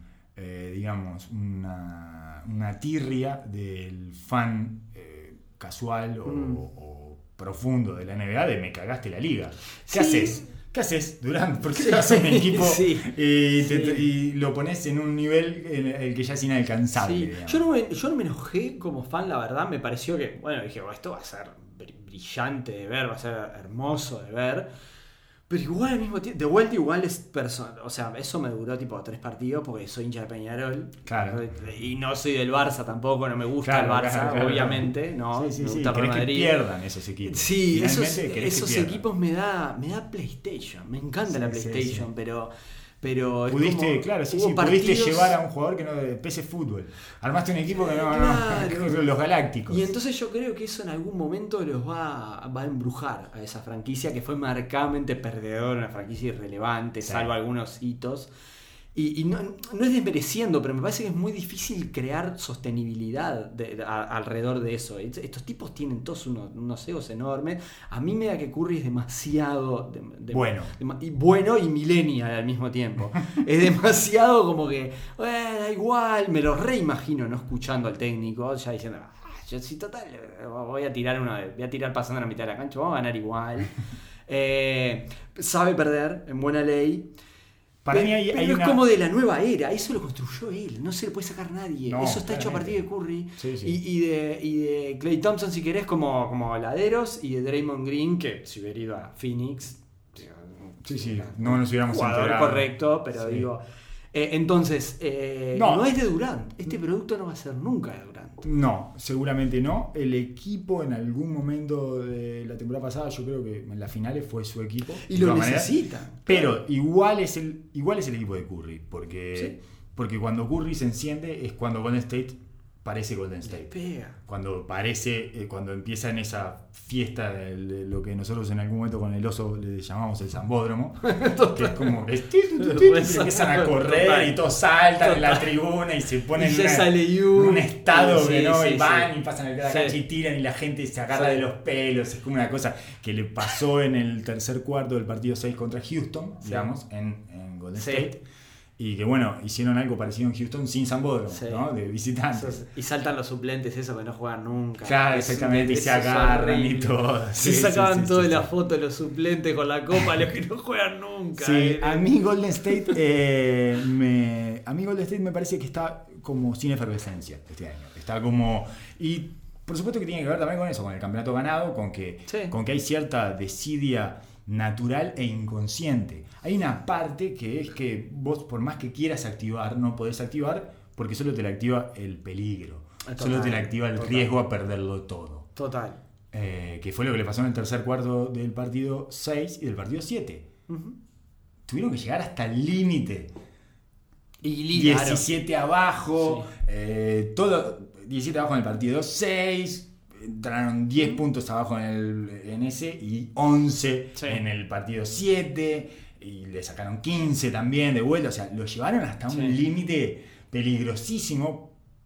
Lógico, eh, estoy hablando de algo inconsciente, ¿no? De algo, Ujú. una, como una postura colectiva casi inevitable, que es que, bueno, eh, necesitan sentir el, el filo Sí. ahí del abismo, ¿no? Cuando, cuando estás por caerte para abajo y, ah, y cuando viene ese momento, resulta como eh, de supervivencia, eh, la unión grupal, pero están como disociados. El resto del tiempo se los ve como disociados, que es una cosa muy rara, como cada uno en su película. ¿no? Ahí anda el gordo Green en su película peleándose con todos del, del minuto y medio de la serie. Al minuto y medio de la serie le había hecho un. Le, le- del cogote a, Ca- a Harden. ¿Cómo minuto y medio de la serie? A- Termo. va- claro, va a Ah, no seas termo. Pero estamos hablando que va a haber 270 minutos y vos no aguantaste un minuto Total. y medio sin agarrarlo del cogote. Total. Y además ligaron. Como le ligó Sí. LeBron en Sí, sí. Miami en su momento, que es que se le lesiona un jugador clave cuando vienen levantando se rompe Chris Paul, que es la, la tragedia de Chris Paul, que Eh, algún día será escrita, claro, ¿no? claro. El un- jugador que no llegaba nunca a la decisiva llega, se hace él cargo de la situación, Sí. les gana la psicológica, porque el partido 5 es la psicológica. Sí, sí. para mí se las ganó, se las ganó, los charló, charlaba los hinchas. pesado, Todo, hizo todo. Y después se rompe, se rompe. Porque Como se Chris rompió Derrick Paul. Rose. Porque Se rompió. Rose Yo creo que Chris Paul fuerza. Fuerza la máquina. sí, sí, que sí, es como es un enano tan cabrón y tan peleador. Y bueno, está, es que ¿qué querés hacer todo, Chris Paul? ¿Querés Sí. hacerle el uno contra uno? Le haces el Jimmy Jimmy. Sí. Bueno, eso se paga, eso se paga. Tu físico no está para eso. No está- es como el que entra, es el, el que entra a jugar a un lugar donde está lleno de jóvenes y se pone, y tiene 40 años y se pone a correr igual y lo basurea todo. Y no sé, en un momento, bueno, rompiste, rompiste, rompiste, rompiste. Total, total. Horrible eso que pasó. Me parece que creo que también define. Necesita suerte también para salir campeón. Y creo Siempre. que está. Creo que esta acá fue la suerte de, de- Tuvo. de los Warriors. Claramente. Como también. digo, 27 sí. triples seguidos además eh, Houston, eso es muy raro. Sí, sí. De todas maneras, eh, las caídas de, de este Houston de D'Antoni Hmm. y Harden eh, son estrepitosas. Sí, sí. Son, la casa incendiándose. Sí, total. Nunca, siempre pasa. el- Total. El, año pasado, acordate lo que fue el partido ese de Harden eh, contra San Antonio, cuando no estaba Kawhi Leonard. Y fueron a jugar era el partido 6, iban 3-2 Uy, cierto, abajo. no y Harden perdió 18 pelotas, tiró No me acordaba 4 de de 25. no- los pasaron por arriba. Fue una fiesta San Antonio sin Kuwait. O sea, tenían. Sí. eh, se, eh, entra y se, se desintegra. Sí, Houston sí. solo sabe perder así, desintegrando. Y en la temporada anterior a esa que ya no marcaba, que estaba lleno de gifs del loco retrocediendo y lo, lo Sí, eludían sí, y le hacían la bandeja y no marcaba. Bueno, ahí para mí lo que tiene que hacer es, porque yo entiendo que un tipo que carga tanto en el ataque no defienda. Es algo normal, le, pasa a Lebron también. Sí, sí. Cuando vos cargas un ataque de esa manera sobrehumana, en algún lugar tenés que descansar. Sí, sí, sí. Pero Harden necesito que hagas como que defendes. Eh, total. No necesito que defiendas, Claro. necesito que hagas como que defendes. Claro, no podés, pues si no te atacan a vos. O sea, Y van a- todo el tiempo con vos. Y no solo eso, sino que eh, es desmoralizante para el resto Para de resto tus compañeros. Verte esa, esa actitud de, de- de señora Cuando cansada. Claro, no, no, no, no podemos con eso. Podés Total. hacer como que defendés, podés actuar como que defendés. No defendés a nadie. Total. Eso, seguimos en la misma. Eso no, no necesito que defiendas. Vas a cargar Total. todo del otro lado. A mí me parece que sí, que de hecho yo creo que es como el destino más lógico para LeBron, ¿no? Ir, ir a Houston, Houston. y si quiere como Ya estás pensando en el Lebron. Eso, Sí, eso es de un lebronista. Eso es de un lebronista. Sí, ya estás estoy. pensando. Es que para mí no, acá no, es un embole. Otro año acá es un embole. Pero además él está peleado a muerte con Dan Gilbert. Sí, ya así está. que. Tengo una, tengo una teoría, perdón, la ¿Ah, sí? tengo, la tengo Ah, en la cabeza. precioso. Vol- Podemos volver a Colangelo. ¿Qué onda si se va Colangelo y Filadelfia para traer a LeBron trae a David Griffin? Ah, está bien, gerente el anterior gerente, sí. Y, y LeBron con David Griffin, viste que se enojó un montón cuando se fue. Sí. A mí, yo estaba convencido de eso. Mm. A mí, alguno de estos eh, profesionales a los que consulto me dijo: dijo, "Mirá que no". "Ah, no comas. No, Bien. no comas, no comas. Bueno él, él es, él es, este, es como lo que entendió que tenía que hacer. Bien, De, bien. Públicamente te salgo a Bien. respaldar. ¿Cómo hacemos? Sí, no, no, no, No comas, comas. no, no comas mucho con Lebron. No le creas mucho a Es Lebron. difícil verlo en Filadelfia, LeBron. Es decir, eh, hasta para la ciudad, para un tipo, una superestrella. Yo estuve en Filadelfia. ¿Ah, estuviste? Sí, está bueno Filadelfia. Pero no son es medio rabiosos del básquetbol, ¿no? ¿O no? Son rabiosos, son De como fanáticos del deporte. Del deporte, no a nivel sí. Boston, que lo que vi fue esta enfermedad men- mental. O sea, tipo, no, no- no puede ser que ¿Vos no hay nadie corriendo en la, en la calle sin una remera de algún equipo de la ciudad. Claro. O sea- tuviste además la final del fútbol americano. Sí, pero no, eh, o sea, no, no estuve, no la vi. No, no pero Boston, sí, sí, claro. tengo amigos de Filadelfia también que nunca habían hablado de nada de deporte y estaban completamente convertidos en unos. Unos barra bravas de, De los tipo, Eagles. Sí, de la peor calaña, o sea, puteando, ti- tirando birra, o sea, Sí, sí, sí, sí, gente, gente mal. Pero no creo que sea justo eso lo que Lebron, a lo que a Lebron le interesa. Lebron es una superestrella, está ya para las grandes ciudades, Sí. para. eh, De cualquier manera, por ejemplo, la Sí. hipótesis de los Lakers, que es una que se ha manejado muchísimo, Es difícil también. a mí me parece que no va de la mano con su eh, obsesión para controlar la narrativa. Total. Porque en los Lakers él va a ser peor jugador dentro de los Lakers que otros Lakers. De otros Lakers, exacto. Los Lakers son demasiado grandes Sí. para que él vaya ahí y no los va a poder engrandecer más. Los No, Lakers van a seguir del mismo tamaño con LeBron, si no, tiene que ganar cuatro anillos seguidos para meterse en el top 5 de los Lakers. No, va a ser como una Sí. contribución a la grandeza. Gracias, LeBron, viniste y nos diste un campeonato. Claro, es muy raro entonces, y si no le da un campeonato, va a ser LeBron fracasando en los Lakers, ¿no?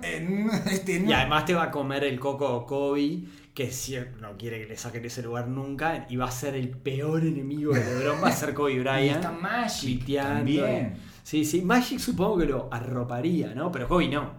Kobe lo va a matar, le va a poner, le va a poner los cinco igual- anillos. No, igual, igual eh, está Pelinka, que era Sí. el, el representante de Sí. Kobe Bryant. Sí. Está Pelinka eh, como GM, Hmm. digamos, no, no es el visible. el hay visible es seriedad, hay seriedad. No, claro, y tiene como una relación y Kobe está, de hecho. O sea, si está Pelinka, está Kobe. Claro que está en la vuelta, vos. Eh, está en la vuelta, no lo dejan entrar mucho, lo cual está bien. Yo lo mantendría fuera porque es tóxico. Es tóxico. Mantendría al lado afuera. Es claramente él, tóxico. él quiere ganar él. Él es tipo, no, me, no me toqué los muebles. ¿Viste el detail? Eh, No, no lo vi, no vi ninguno. Me vi, quise ver el de Tatum y tampoco lo pude. Ya estaba acá. Y no, y lo no pude ver. tenés, porque tiene geolocalización, tiene Sí, geobloqueo. sí, sí, hay pila no de podés- cosas que no- Los, los de Estados Unidos no se pueden ver, eh, los de ESPN. Mucho- Está en la web, pero no se puede ver. Eso. Igual hay unos pirateados en YouTube. Ah. Bueno, eh, hay una cosa muy graciosa de eso, pero por eso te pregunté. El Detail es una, eh, un producto audiovisual que sacó Kobe Bryant en el que él analiza detalles de ciertos jugadores. Elige un jugador y analiza detalles. Mm. Eh, pero lo gracioso es que es como que él se metiera en el cuerpo de ese jugador, entonces habla en primera persona. O sea, soy yo. Yo Es tengo que hacer. No, lo que yo tengo que hacer acá, no, es, es, es maravilloso. Él no puede dejar de hablar en primera No persona. de puede, no es él. puede, no puede. Entonces él es el Jalen Brown, es el Jason Tatum, es el Curry defendiendo. Es excelente, es una maravilla. Yo lo- es un no, psicópata. Por supuesto le tengo cariño, digamos, incluso, incluso siendo como rival Siendo- directo. Doblemente rival directo. Doblemente rival directo. LeBron en sus primeros años tenía como cierta. Exacto. Y, y, Y con de. Boston. Sí, sí, sí, con Boston. Pero siempre fue como un loco relativamente como gentil con Boston. No sé si tuvo como. No Un fue caballero loco- él. Sí, fue como caballero eh, Bryant. Yo creo que Bryant era mucho. y- o sea, Bryant y, y- te hasta diría que LeBron capaz que fue un poco más irrespetuoso. Bryant. Yo a Bryant lo veía más irrespetuoso contra los equipos menores californianos, por ejemplo. Iba a Sacramento Claro. y era como que se sacaba y les pintaba la cara, se les cagaba risa en la cara, les Sí. metía mil puntos. y por eso lo odian profundamente Claro. en, en esos lugares. Sí, en California, eh, sacando a Los. Ángeles, lo detestan. Las cosas que vi de, de- de- de tipos de blogueros de los otros equipos escribiendo en la temporada lamentable, que las dos temporadas últimas lamentables que vio, Claro. Los locos se hicieron un festín. El Farewell Tour, eh, ahí se hicieron sí, un sí, festín. claro. Me acuerdo, bueno, Tom Siller, que es de Sacramento, el de la newsletter, Sí. me acuerdo un día que puso una que decía, ¡eh! eh, Kobe la hundió anoche, los Lakers perdieron de vuelta. Y tipo, era con claro, se cagaron de risa de él porque lo odiaron. Con Boston, no, No, porque además- alguna vez perdió también. Pero además le vino ya eh, los cruces con Boston, cuando eh, se cruzó con Boston las finales, ya estaba en su segunda etapa, que era la Sí. etapa de adulto correcto. Sí. No era su etapa de joven, eh, le paseo mi miembro viril por la cara a todos. exacto, exacto, exacto. Ya había salido de ese lugar. Exacto, necesitaba otros también. Necesitaba, bueno, necesitaba a Ron Artest. O sea, ¿no? Todos, necesitan su Marcus Smart para, bueno, para ganar un entremos campeonato. entonces en esa, en esa polémica, no la retrasemos más porque si no esto se nos va a ir muy largo. Yo tengo acá eh, unos números, me traje material para Vamos. discutir sobre Marcus Smart. ¿Cuál es mi impresión acerca de Marcus Smart? Mi impresión es que eh, Smart es más... eh, no me da la ecuación de Smart. Yo Mm. entiendo que al hincha le da la ecuación, que le da, le da positivo la ecuación, Mm. que todos saben que Smart tiene sus menos, Hmm. pero que sus más les resultan eh, lo suficientemente importantes como para que tapen esos, esos puntos negativos. Sí, sí. Eh, los puntos positivos, voy a, voy a hablar, yo soy un detractor de Marcos Smart. ¿no? Los puntos positivos, acá Sebastián Janet es un defensor porque es hincha de Boston. Por lo tanto, y bien, Genial. sí, claramente Marcus Smart podría ser un jugador. Total. Perfectamente. Eh, tenés una camiseta de Smart. Tengo una camiseta, es muy loco porque la, la compré en China. Eh, una de la primera serie de, de, de, de las de Navidad. La compré en China, quiere decir que la compré en AliExpress. O sea, no que fui a China, sino Ah, que compré en la. Sí, salió, pasa que salían 12 dólares, pero era la misma, era la Adidas. Sí, sí. Y fue cuando sacaron la primera serie de las de Navidad. Y Boston nunca llegó a usar esa camiseta porque no jugó, no jugó partido de Navidad. ¿Nunca lo pusieron en Navidad? No, entonces tengo una que nunca No usaron. existe. No existe. No, nunca usó Qué ningún jugador. tener una camiseta que no existe. ¿Cómo dije trucha? Y dije, no, es de una serie, tiene la- es la misma letra que las que otros equipos usaron y quizás estaba previsto que. que- Qué raro, yo pensé que había jugado algún partido en Navidad. no, después jugaron, pero esta fue de la primera. O sea, estamos hablando de Claro. la primera temporada de Smart como rookie. Estamos hablando hace cuatro temporadas. ¿Y por qué compraste la de Smart? Porque era entre la de Smart o la de Crowder y, y me pareció, compré la de Smart porque, en realidad compré la de Smart porque dije, este va a estar más tiempo. Va, va a durar más. Entonces, Claro, si compro bien. la de Crowder y después lo canjean, es un bajón. Sí. Y no es, ninguna, no es ningún ídolo. Entonces, eh, me compré. Y además era, fue el primer pick de Boston del, del reveal, de la reconstrucción del equipo. Fue el Después primer. de Doc Rivers. Exacto, era, era el primero que era como, che, esto empieza a mejorar porque vamos a elegir arriba en el draft. Y era ese draft que era el de Wiggins y Jabari Parker, que ven- venía mega vendido. Después ahí em- me empecé a acordar, pues yo reconecté con la NBA en el 2011, ponele, Claro. después de un, un espacio grande. Entonces ahí me, me empecé a dar cuenta de cómo venden las generaciones de draft, que salvo que sean unos rope, siempre es como hay alguien Sí. muy especial o hay dos muy especiales. Y Wiggins y Jabari Parker se iban a comer el mundo, pero además había como una camada y dijeron, mira, si elegís en el top 10 vas a tener un- una, una- una piedra fundamental de franquicia. Entonces vino Smart y fue como... Eh, y no bueno, Smart dominaba mucho Sí. en, en universidad y en Sí. high school más. Smart, es- ese es uno de los problemas que tengo con Smart. Su tipo de juego es del, eh, el- del- es el clásico jugador que a los 14 años ya era un hombre Sí. y que los pasaba todos por arriba y tenía las piernas peludas. Ya le había pegado un hincha rival en la universidad. ¿Lo ¿Sabías esto? No, no sabía. Y cazó el cogote un hincha rival que le gritó algo cuando estaba en la universidad. Algo completamente contra el Bueno, amateurismo. de- Eh, sí, sí, sí. Y además estoy seguro que eso que lo, que lo sometía a todos desde los 13, 14 años, porque era un hombre y porque iba para adelante, era físicamente mucho más que los otros, se desarrolló a los 9, Mm. ¿no? Ese tipo de jugador. Y sigue jugando igual, pero ya no tiene esa supremacía física. Claro. O sea, siempre jugó así y no puede jugar de otra manera porque, eh, bueno, porque esa es su identidad como jugador y porque además no desarrolló otras habilidades. Tengo eh, una lista de cosas positivas que eh, tiene Smart. Defiende bien, definitivamente defiende bien. Tres y hasta cuatro posiciones. Sí. Un rato sostiene Mm. al 4, lo puede sostener. Sube un tono la intensidad del equipo. Entiendo eso. Entiendo eso sobre todo como su mayor funcionalidad. Le da, me parece a mí, un tono más de intensidad al equipo. Cuando entra él, Mm. los Celtics empiezan a ser un poquito más agresivos todavía y ya es un equipo muy agresivo sin él en cancha. La verdad. Cuando entra él es como hiper agresivo. No se caga. Claramente no se No. caga. Eh, consigue generar momentos de ebullición en el Garden que no consigue casi ningún otro jugador. Con pelotas divididas, con el, se tira al piso, Robos. no sé qué, un robo y va y la hunde del otro lado, Hmm. eh, un gol foul horrible, feo. Sí. Entonces me parece que en ese sentido representa como el espíritu peleador de Boston, de la ciudad. Sí. Eh, la pasa bastante bien. Ahí se terminan los puntos positivos para Smart. Ujú. ¿Cuál es el problema que creo, eh, por lo menos me genera a mí, que lo que lo que consume Smart para darte esas cosas es demasiado? Te- para empezar, eh, no podés. Me parece que eh, no, no he hecho la cuenta, no lo he hecho en vivo eh, cuando veo los partidos, no he hecho la cuenta de cuántos ataques, cuántas ofensivas consecutivas logras enganchar sin que Smart te enrede una. Digamos, o sea, nunca fluye la ofensiva si está Smart en cancha. Jamás. Porque es- se involucra demasiado y porque además cuando él está fuera de la pelota, no lo defienden. No. Entonces, tenés un problema Porque tenés un defensor más y de repente Tatum se va a sacar a su hombre de encima y aparece el hombre de Smart. Que esté- porque no tendría que estar este defensa acá. Bueno, no, es el que debería defender a zona Smart. doble, total. Entonces, está, capaz que de cuatro jugadas que te tranca eso, hay una de esas que caza el rebote ofensivo, porque como no lo estaban defendiendo, y entonces ahí se cae abajo de vuelta al estadio y todo. Bueno, pero me cagaste tres ofensivas. Exacto. Bueno, no tengo ese problema. Tira mucho más de tres de lo que debería tirar para lo poco que encesta. Eh, tengo acá la. el 20 tira un 22% de tres en estos playoffs. ¿Estos ¿no? en playoffs? Sí, 22% de triple en estos playoffs, en estos últimos playoffs. Y tiró 4 cuatro, triples y medio por partido. Mm. Eh, tira un triple más que Tatum y dos más que Horford. No, claro. Eso me enferma. No, no, no. No, no, no, no, no lo puedo tolerar. Pero además no lo considero un tipo inteligente para jugar al básquet. Me parece que no entiende mucho de básquetbol. Que lo que tiene es que no suelta nunca la jugada. O sea, tiene todo eso otro que eh, ya lo dije y no lo quiero repetir porque si no voy a parecer un fanático yo de Smart.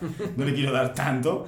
Eh, no, para no aburrir sobre todo. Pero el, toda esa parte que, que además está como, bueno, los intangibles de Smart que no salen en la planilla y todo, ¿no? Claro. Esas cosas jugadas de esfuerzo, eh, bueno, una ayuda que llegó a tiempo, Mm. todo ese tipo de cosas. Está buenísimo, pero también hay intangibles negativos de Smart. Es, no, no siempre es que él agarra la pelota y tira una piedra de tres. Mm. Muchas veces es que no tenés dónde meterlo. Eh, Entonces está perjudicando al equipo o que sostiene la pelota medio segundo más de lo que debería. Y bueno, eso ya genera un problema. En un momento, a mí. A mí esperá, esperá. Sí. No, completá que no, yo, no, no. yo empiezo eso, con eso mi- es más o menos, eso es más o menos mi. Bueno, a veces, es- a veces tiene una hiperactividad en defensa que tampoco es buena, o sea, que destruye las rotaciones por Mm. sobreayudar, porque va demasiado a la ayuda o va o trata de robar o bueno, se excede en, en sus funciones defensivas, que eso tampoco es bueno, cuando un jugador eh, está sobregirado en defensa te desordena también. La defensa requiere eh, tanto orden como el ataque. Sí. Yo creo que, lo, lo- o sea, estoy de acuerdo en todo eso. Me parece que también. eh, 33% de cancha, tío. Parece hijo que de puta. claro. 33% de cancha. es, un, es un loco que en, en la eterna promesa con Smart es que va a mejorar el tiro. Meter. porque los demás, los demás, los intangibles y las. Y todas las. Para el tipo de, de- de juego de Boston, vos necesitas un perro de presa. Es muy difícil pensar en la liga, en un jugador que vos puedas traerte, que te dé eso y te dé, me parece, y además te dé tiro y te dé intensidad. Pues como ese, se ponele, ponele. Por pensar en un loco que tira mejor y defiende, digamos, correcto, cuando aparece, que es George Hill. Bueno, pues George Hill se lesiona. Bradley era en su momento el hombre, pero Bradley era obvio que por un tema de contratos y de, y de cap no te iba a dar para, para aguantarlo. Eh, y después se jodió. Yo creo que igual en Boston no se jodía más, porque Brad Stevens es un mago y el equipo funciona y había muchos, muchos jugadores para rotar. Entonces, pero Sí. ta, vos a Bradley no lo podés tener. Bueno, yo te estoy hablando de los números de estos playoffs, por ejemplo, de. Smart, en donde queda un poco más expuesto porque tenías que sobreutilizarlo a Smart. Claro. Bueno, Se supone que cuando venga Hayward y cuando venga Irving, bueno, Smart no va a jugar 30 minutos por partido como juegan estos Sí. playoffs. El miedo que yo tengo en es que lo juegue igual los 30 minutos por partido. creo- yo creo que- porque es tanto la. es, es- es- tanta la, la efervescencia que genera y como la Sí. aprobación que Sí. genera. Y bueno, y Stevens, que es un monstruo, lo tiene muy bien considerado. Él cierra siempre con Smart. Sí, Siempre. Para mí, el partido que le ganan a Filadelfia, el partido clave en Filadelfia, que se ponían 2-2 Filadelfia, sí. Eh, lo ganan porque Smart sale por sexta falta y entra Jalen Brown. Jalen Brown hace 6 puntos consecutivos. Iba a cerrar sin Brown, Steven, porque tiene una fe ciega. Tiene una fe ciega en él. Sí. Lo aman a Y porque él necesita también esos partidos porque de vuelta los, yo siento que lo están esperando.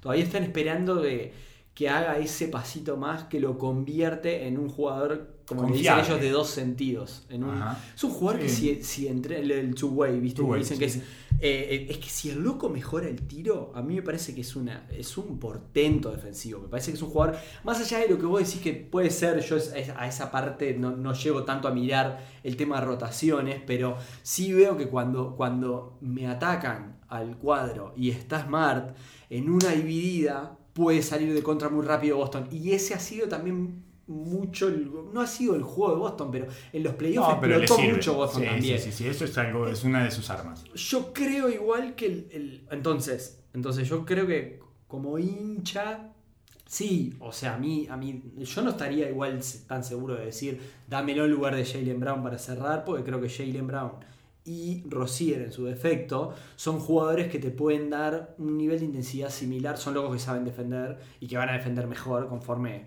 tengan más años en la liga, sobre todo Rozier que ya tiene varios y unos playoffs, unos cuantos playoffs.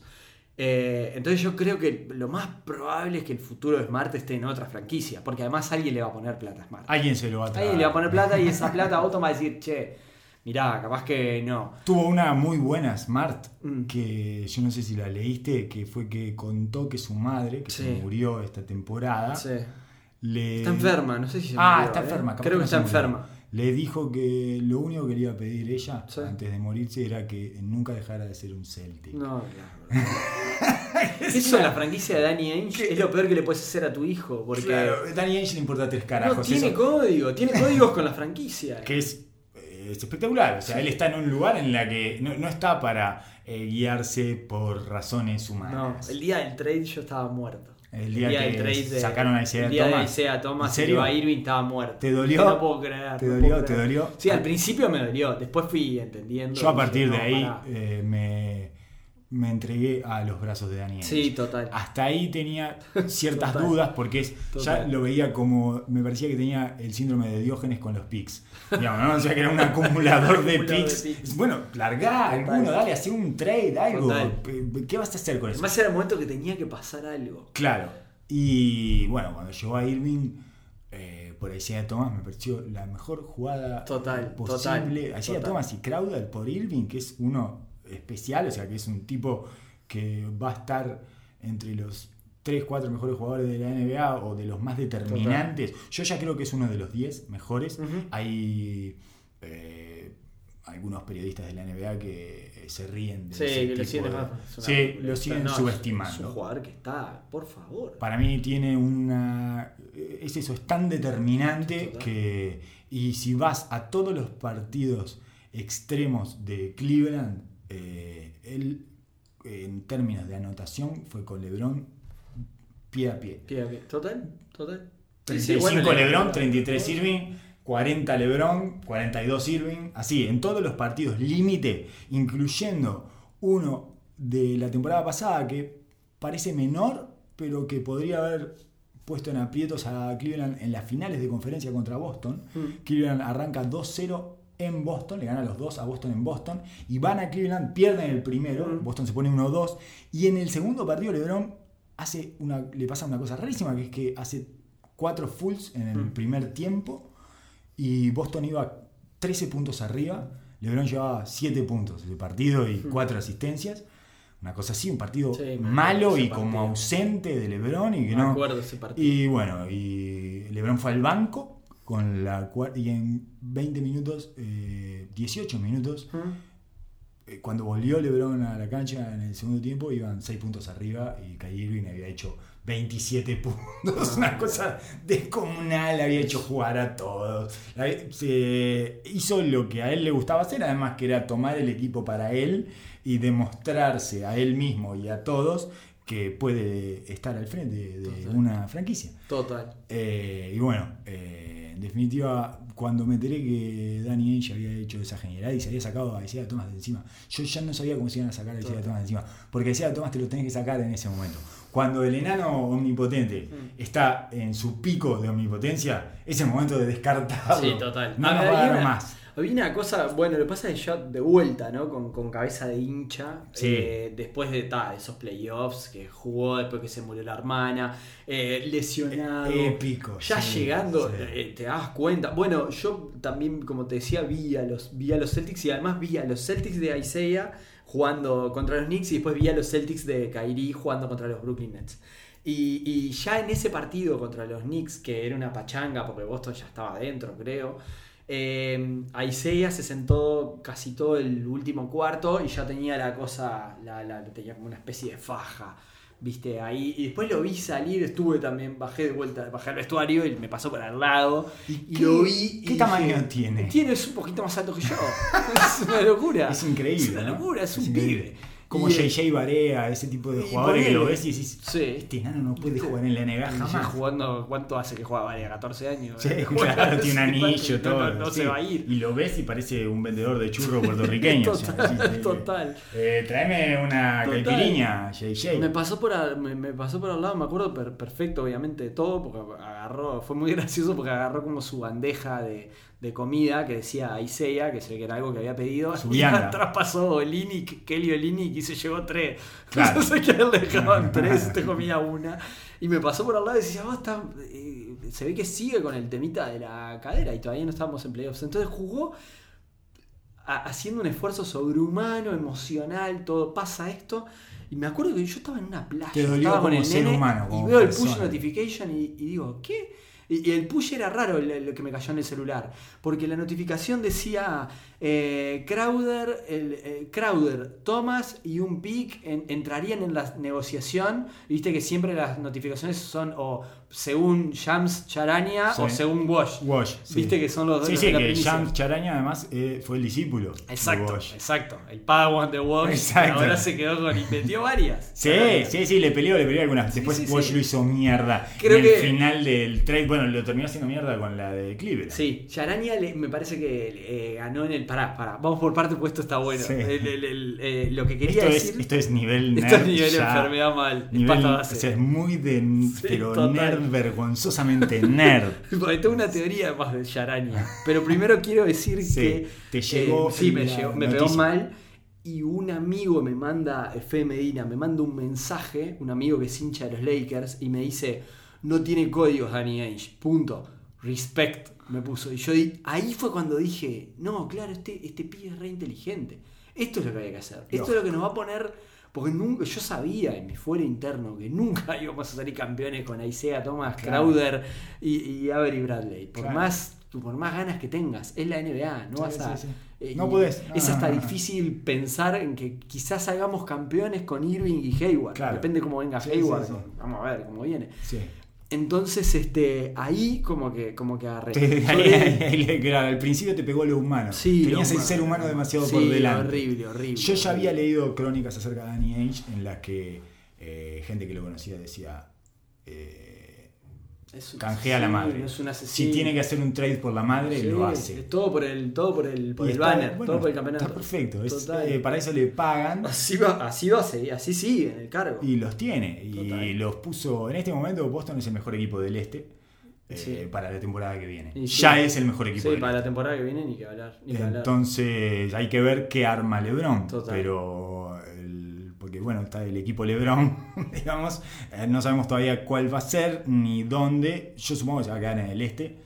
Mm, No me iría fácil. yo del este, Y no, claro. y no, ojalá que se vaya de una vez. Claro. No aguanto más. Yo- Claro. Yo soy, ya te digo, Sí, sí. fan, pero. Pero digo, querés "Ta, que va". los Celtics vuelvan a las finales. Quiero juguemos unas finales, por favor. Igual capaz que nos da colchón, ¿viste? Porque hasta que se termine de cabarutear Golden State, que sigan jugando contra LeBron. Pero bueno, Claro. se acortan los tiempos. Eh, lo que pasa es que si Golden State no se desarma, Mm. tiene un par de temporadas más Sí, todavía de dominio fuerte. Curry tiene 31 y Mm. Durant tiene 30, todavía están en pico de rendimiento clásico de deportista, Sí, digamos, sí, ¿no? de los sí. 27 a los 32, Sí, total. una cosa así. ¿Y si se, si se dosifican? De todas maneras, este es el, el peor Golden State, me parece a mí, de los últimos tres años. Además, Este sin Iguodala, ¿no? Sobre todo. Y el partido 5 ese, que Chris Paul gana, pero se rompe, lo define con Quinn Cook Sí. en cancha. Sí, Quinn. Cook estaba afuera de la NBA. China. Es un jugador de la D-League. China, China, China. D-League. Sí, Eh. Es un jugador respetable, todo. te- sabemos lo que da Quinn Cook, todo. Pero vas a definir un partido 5 que es pivot del- No, total. de la final del oeste con Quinn Cook. No, total. Bueno, hay una debilidad en Golden Sí. State, sobre todo porque Macó eh, retrocedió. Total. Porque Patrick Macó no, Sí, no, sí, no es entra, verdad. no pisa la cancha. Y entonces no tienen, bueno, sin Iguodala se quedan sin recambio en el perímetro. Y eh, no pudo usar a sus grandes eh, clásicos. Además, tampoco tuvo que jugar con, con Jordan Bell y con Looney todo el Ujú, tiempo. ujú. Entonces, tiene sus debilidades este Golden State en el roster.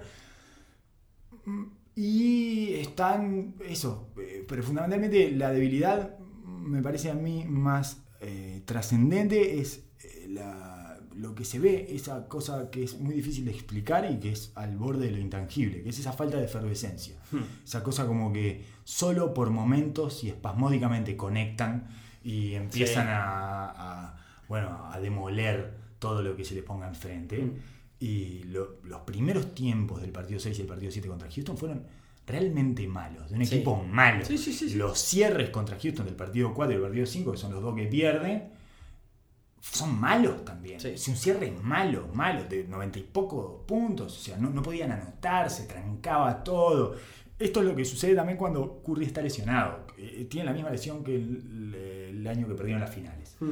Eh, es el mismo problema en la rodilla Es y eso le quita movilidad y solo funciona por periodos cortos, Mm. eh, que era lo que pasaba cuando volvió en aquella oportunidad. O sea, tenía cuartos Mm. durante ciertos partidos, un cuarto, un cuarto y medio en donde explotaba y todo parecía, ah, volvió Curry, volvió a la normalidad, qué", y después... Después se volvía. a- Sí, sí, sí, tiene un temita ahí. Tiene un temita ahí. Entonces, eso es lo único que le veo como eh, algo parecido a una ventaja a este Mm. Cleveland de LeBron James, que Mm. es el peor también. Sí. Creo que me quedaron un par de temas por hablar contigo, pero ya no tenemos más tiempo. Eh, La de Yarania. Ah, Yarania te mata en el Terminemos con esto, con este, esta chapa para nerds vergonzantes eh, de algo que nunca van a poder charlar con nadie. Si ustedes Exacto. están al tanto de Charania y Wojnarowski, es algo que no pueden hablar con nadie. Total. Entonces escuchen esto, eh, siéntanse parte de una comunidad muy reducida y de gente que está muy mal de la cabeza. Contame entonces sobre Woj y Charania, que son los dos gurús de la primicia de los trades. Solo esto. Eh, Me, to- me tocó, y, o sea, me tocó. Pude ir al, al draft de la NBA y estar Ah. por adentro. Lo dejamos para otro, para otro Sí, programa. totalmente. Pero. Eh, leí tu nota. Que eso, eh, que fue. Leí tu nota en el Más allá de que fue increíble, que ahí me di cuenta que Tatum era. Dije, oh, este loco po, está demasiado tranquilo, la, la está como. Y, y se estaba demasiado nervioso. No llegamos a hablar de No llegamos a hablar de eso. Que Tatum es una maravilla eh, que ha rendido muy por encima de lo que cualquiera puede esperar de un rookie. Total. Pero mientras. La cosa es así, cuando vos estás en el draft, eh, eh, te das cuenta de que. De, de la velocidad a la que llega la notificación al celular. Porque lo anuncian ahí y, y sale en el. y te salta en el teléfono. Primero te das cuenta que muchas veces sale. Bueno, Antes. que sale antes. Sí, claro, sale antes. antes. Pero ahí siguiéndolo y ta- tratando de ver a ver quién venía, como para ver si me quedaba en la sala de prensa o si me daba igual y iba al circo, a la, a la cancha, eh, me di cuenta que Yanani embocaba, embocaba, embocaba, embocaba. Entonces yo supongo que Yahoo tiene, tiene mucha llegada con, con las front office, eh, eh, con, el- con los equipos de estos de, draft o con alguien en... Con un, tiene como una llegada más institucional. Claro. Y después yo, si mal no recuerdo, Wash se los comió en la free agency. a Lo, Yarani. lo- lo hizo y mierda en los trades en los y eso. sí, Porque la- Wash me parece que tiene llegada con los agentes. con los Ah, representantes. Bien, tu hipótesis es entonces que Charaña llega a las instituciones Sí. y que a las franquicias y que Wash eh, maneja a los representantes. me da esa sensación. Los hizo mierda con el. Lo, lo hizo, lo destruyó con el trade de Cleveland. Sí, los Que no lo veía nadie, además. No, no estaba, No estaba. nadie. Hizo pac, pac, Total. pac, pac. Y Total. lo dio vuelta. Charania Total. no puso ni, ni, ni salió tres minutos después. ¿Viste? Claro. Esa cuando aparecen. que da ese lo informó primero. Sí, está, eh, no sé qué, que le dan los créditos al otro. Es muy Exacto. gracioso toda esa parte de la NBA. Es genial. Que además son ellos dos prácticamente, es un clásico, se han transformado sí. en un clásico. Cuando antes trabajaron los dos en Yahoo, a Wash lo llevó ESPN, no. Sí, ESPN. ESPN. La plata que le deben estar pagando.